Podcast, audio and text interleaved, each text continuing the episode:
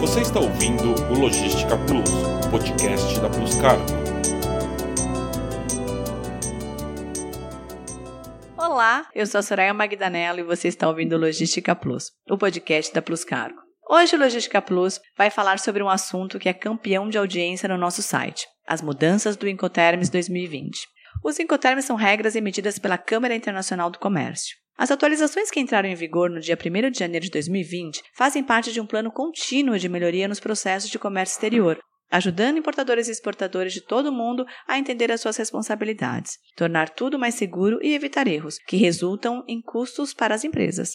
Hoje eu vou conversar com o Samir Ked, professor de MBA, autor de vários livros em comércio exterior, transporte e logística, tradutor do Incoterm 2000, membro da CCI Paris na revisão do Incoterms 2010, um grande conhecedor do assunto. Samir, é um grande prazer receber você aqui. Prazer é meu. Obrigado pelo convite. Obrigada a você por aceitá-lo. Samir, para contextualizar nossos ouvintes, explica qual é a importância e objetivo dos Incoterms. Os Incoterms eles foram criados em 1936, baseado no conjunto de regras norte-americano, para regular, digamos assim, as relações entre vendedor e comprador na exportação e importação de mercadorias em todo o mundo.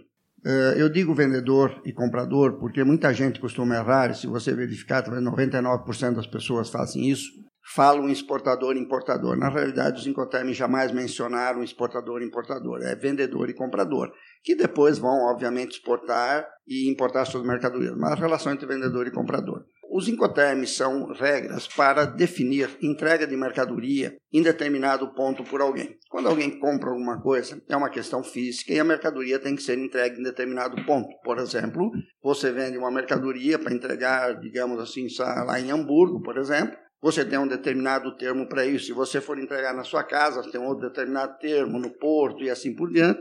Nós temos nos Incoterms 2010 11 termos. Esses termos, eles dividem entre vendedor e comprador custos e riscos, ou seja, até onde vai o custo do vendedor e até onde vai o custo do comprador. E até onde vai o risco do vendedor e até onde vai o risco do comprador. Então, esses custos e riscos, eles podem andar juntos em determinados termos, ou seja, quando divide risco, divide custo, e alguns termos você divide custos e riscos em dois pontos diferentes, eles têm dois pontos críticos diferentes.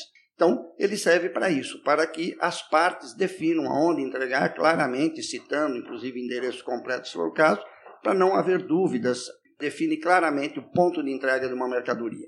Esse é o objetivo dos Incoterms e é algo que você não pode deixar de usar, embora não seja obrigatório, não é lei, não é convenção internacional, ele é simplesmente regras de uso uniforme. Na sua avaliação, as alterações na versão 2020 foram as ideais para o comércio internacional? Houve, houve alterações boas, mas eu não diria que são as ideais, não. Eu diria que falta muito.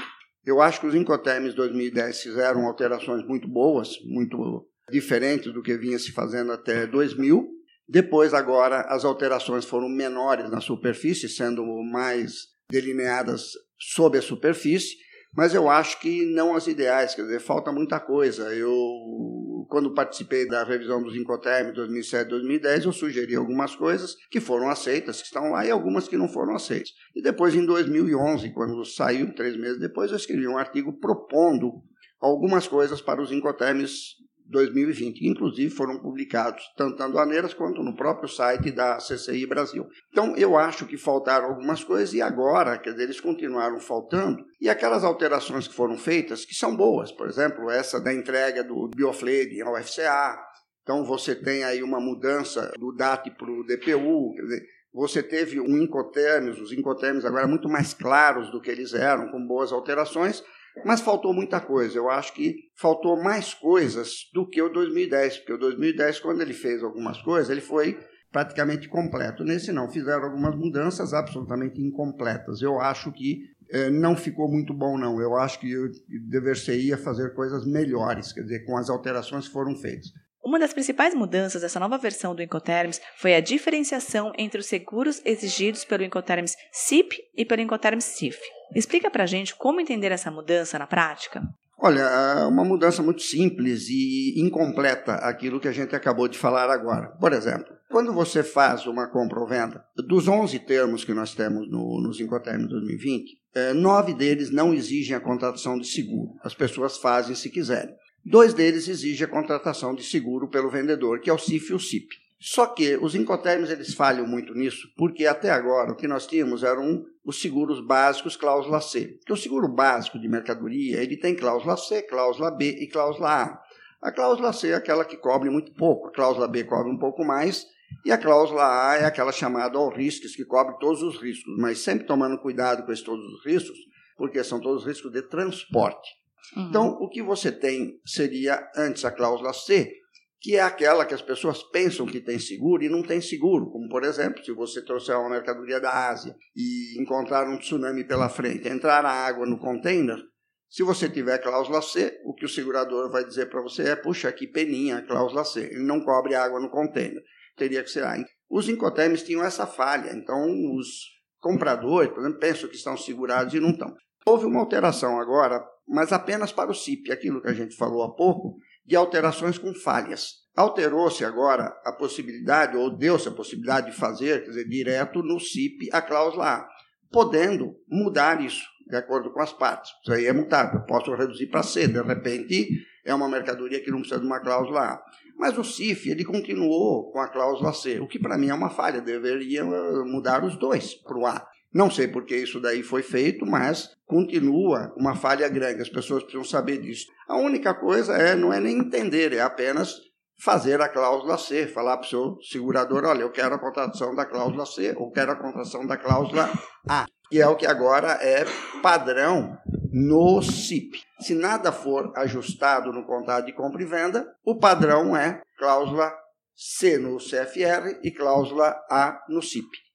E quais foram as mudanças relacionadas à segurança nessa nova versão? Existem exigências de requisitos relacionados à segurança do transporte e formalidades alfandegárias? Houve agora umas alterações e eu diria que deixou o vendedor com um pouco mais de responsabilidade do que aquilo que existia no passado, ou seja, os requisitos para segurança transporte, aonde em determinados termos que a mercadoria tem que chegar até o comprador e ela não é entregue aqui com responsabilidade do vendedor, o vendedor entrega a mercadoria ao primeiro transportador. Por exemplo, você está mandando uma mercadoria para a Alemanha, você está fazendo um CIP, por exemplo, você vai contratar o transporte até lá, mas vai entregar aqui no Brasil para o primeiro transportador. E depois você não sabe mais o que acontece. Claro que você tem que contratar bem, mas agora coloca uma responsabilidade maior sobre o vendedor em que ele tem que se preocupar com a chegada da mercadoria lá, apesar dele entregar aqui. Ou seja, ele tem que se responsabilizar pelo transporte na questão de que não haja atos maliciosos, terrorismo, que ninguém coloque, por exemplo, dentro do container ou na carga alguma coisa que não, não seja exatamente aquilo, como drogas. Então, houve essa responsabilidade maior ao vendedor, assim como também há requisitos aí para o despacho de mercadorias, por exemplo, onde você não pode dar informações falsas, isso agora é previsto, que não era, e também requisitos quanto aí a própria mercadoria em si, da verificação, da embalagem, da pesagem, para não haver problema. Isso agora coloca um pouco mais de responsabilidade sobre o vendedor que não havia antes. Embora moralmente isso já existiria, quer dizer, você tem que entregar a mercadoria em condições e fazer com que ela chegue lá, digamos assim, se fosse uma pessoa sã e salva. Samir, explica sobre a revisão do termo FCA sobre a entrega do BL ao vendedor. Foi uma mudança, de novo, sou obrigado a dizer que foi incompleta. O que acontece é o seguinte: no FCA, assim como o FOB faz, Nextworks, quem contrata o transporte é o comprador.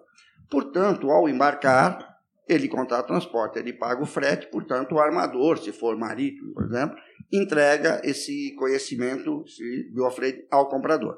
Só que os bancos agora impuseram a ICC, o International Chamber of Commerce, que esse conhecimento pudesse ser entregue ao vendedor. Por quê? Porque quando eles emitem uma carta de crédito ao comprador, ou no caso vai se chamar importador, ele pode estar financiando essa operação. Então, quando ele financia a operação, ele não recebe esse conhecimento que é entregue diretamente ao comprador. Então, ele fica meio na mão se foi financiado e o comprador depois disser eu não pago.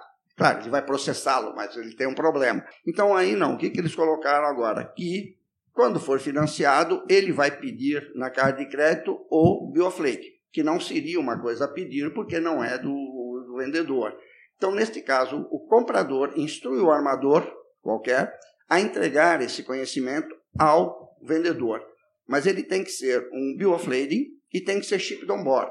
Exemplo, se você fizer isso com um ônibus e colocar esse ônibus no convés do navio convencional, por exemplo, ele não vale, porque aí ele estaria shipped on deck. As pessoas confundem muito isso. Shipped on board é dentro do porão do navio, abaixo do deck. Ou se for container, em qualquer parte do navio, porque um container é um porão móvel do navio. Então, essa entrega é para que o banco tenha a garantia de que ele vai receber e ele sempre vai pedir nessa carta de crédito que seja consignado a ordem dele banco. Então, quando chega, ele chama o comprador e diz: Olha, me pague, chegou. O comprador paga e ele endossa esse conhecimento. Então, é uma garantia para o banco de que ele vai receber agora no financiamento. Só que, de novo, pediram para o FCA, mas não pediram para o FOB, por exemplo, não pediram para o FAS, que também pode ser financiada. E também pediu-se apenas que seja, como dissemos, chip on board, não chip on deck, e também colocou-se aí a questão apenas do bioflate. Existem dois conhecimentos de embarque, um que as pessoas praticamente não conhecem, usa pouco, mas usa, que é o Seaway Bill. Então, o Seaway Bill não entrou. E existe algum termo dessa nova versão que pode ser considerado mais problemático ou difícil de aplicar no Brasil? Em termos dos incoterms, não, porque eles praticamente não mudaram o que houve apenas foi uma mudança, vamos dizer, talvez para pior, porque antes você tinha o DAT e o DAP, que é o Delivered at Terminal, Delivered at Place, que foi, na minha opinião, uma mudança absolutamente sensacional no 2010, eliminando outros termos. E agora o que se fez foi mudar o DAT para DPU. Então, o DAT era apenas terminais, seja, terminal portuário, aeroportuário, ponto de fronteira, porto seco, e o DAP era dentro do navio não desembarcado ou na entrega do comprador. Então agora não, agora juntou os dois. Então o DAP virou DPU, que é unloaded apenas, ou seja, tanto o DAP como o DPU são exatamente iguais. Você entrega em qualquer lugar, você entrega no navio, no porto, aeroporto. Não há mais aquela mudança radical entre os dois, sendo apenas que o DAP você entrega, por exemplo, no pátio do comprador sobre o caminhão, não desembarcado, e o DPU desembarcado. Ficou muito estranho, quer dizer, apenas esse desembarcar não há mais aquela mudança que eu acho que era boa. Então, não houve em termos termos. O que houve foi, foram alterações mais internas, essas que nós citamos aí são as básicas, as maiores, vamos dizer, essas dos requisitos, do conhecimento de embarque, do, do seguro. Tem outras alterações, mas de só menos importância. Se é que podemos dizer são de só menos importância, mas são alterações que foram alterações boas, tudo mais, e que, na minha opinião, vai levar há mais problemas do que antes nos incoterms. As pessoas até estranham isso. Acontece o seguinte: eu costumo dizer que os incoterms são um ilustre desconhecido. Todo mundo ouviu falar, mas não sabe quem é. Parece brincadeira isso daí, ou presunção, e não é, e eu comprovo isso a todo momento, de que ninguém conhece os incoterms, que ninguém lê. Então, se ninguém lê, já é um problema sério. Como esse daqui, a alteração na superfície foi apenas o DAT para o DPU e as alterações foram internas e como ninguém lê os Incoterm, ninguém tem sobre a os Incoterm, vai ficar muito mais complicado, porque elas vão ter alterações importantes que elas não vão ler. Porque o 2010 foi muito mais simples nisso. Por quê? Porque eliminou-se o DAF, o DDU, o DES, o DEC, e trocou-se pelo DAP e o DAT. Aí fica muito fácil, quando você vê, puxa vida, alterou bastante, eu deixo olhar. Agora, eu próprio, quando eu olhei, ué, foi só isso que alterou? Né? Achei estranho se fazer isso apenas com aquilo, mas aí internamente, sim, abaixo da superfície, como no artigo que eu escrevi um mês depois, você tem todas as mudanças. Isso vai complicar muito, porque as pessoas não leem e não têm sobre a mesa. Então, as pessoas vão cometer erros que não cometiam antes. E mais erro que o que se comete de erros é uma coisa assim monstruosa. Eu conversei com o Samir Ked. Muito obrigada por dividir todo esse conhecimento com a gente, Samir. Obrigado pelo convite. Foi um prazer estar aqui com vocês. Quer escolher o próximo tema Logística Plus, o podcast da Plus Cargo? Envie uma mensagem no nosso site ou nas redes sociais da Plus Cargo com a sua sugestão. Espero vocês aqui na próxima edição. Até logo, obrigada. Você ouviu o Logística Plus, podcast da Plus Cargo.